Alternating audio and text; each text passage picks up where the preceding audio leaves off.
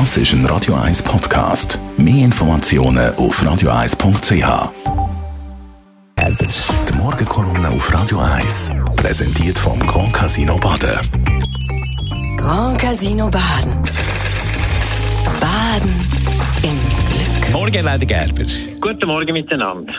Wir haben gerade im Vorgespräch gesagt, es ist, geht uns ja scheinbar gut und wir sind privilegiert und wir müssen fast dankbar sein. Aber es ist manchmal wirklich schwierig, all das auszuhalten, was einem da von der Welt her um die Tore fliegt und um die Tore gehauen wird. Sie haben das alle mitbekommen.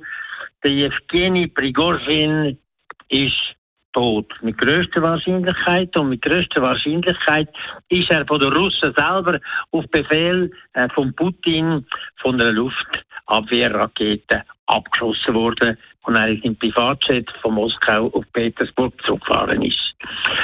Da muss man mal nicht sagen, es gilt die Unschuldsvermutung, weil wahrscheinlich ist es eher so, dass die Schuldvermutung gilt.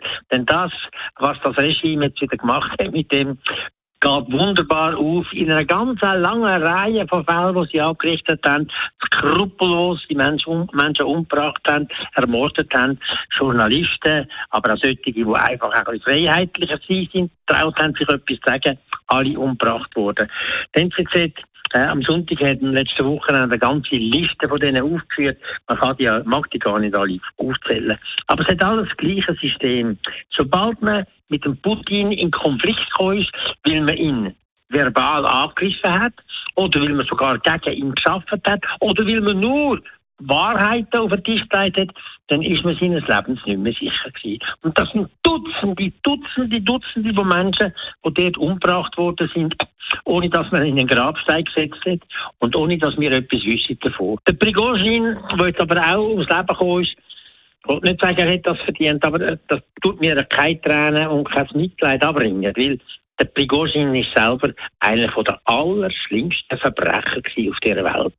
Er als Söldnerführer von der Wagner-Armee, die in der halben Welt Krieg geführt hat, und zwar immer gegen die Schwachen mit vielen Waffen, die ausbeutet hat, in Afrika den Ländern ihre Ressourcen weggenommen haben, andere Koalitionen äh, äh geschmiedet haben und der Russen dort äh, den Plafond geboten haben, dass sie sich besser festsetzen in Afrika. Wir haben dort, die haben jetzt Franzosen rausgerührt, die haben Blauhelme rausgerührt. Das heisst, es wird noch sehr viel mehr Tote geben. Und die Wandergruppe wird auch mit oder ohne Prigozhin dort weiter ihres Unheil machen. Der Prigozhin ist einer der grössten Mörder in der heutigen Zeit. Absolut skrupellos.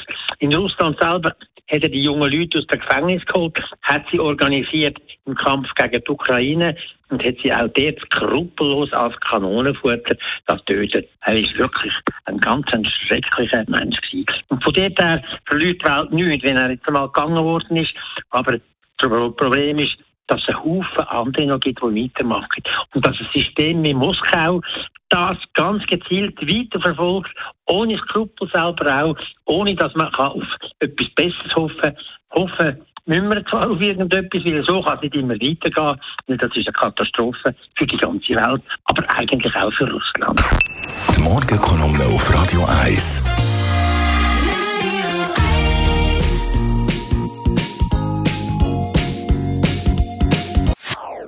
Das ist ein Radio 1 Podcast. Mehr Informationen auf radio1.ch.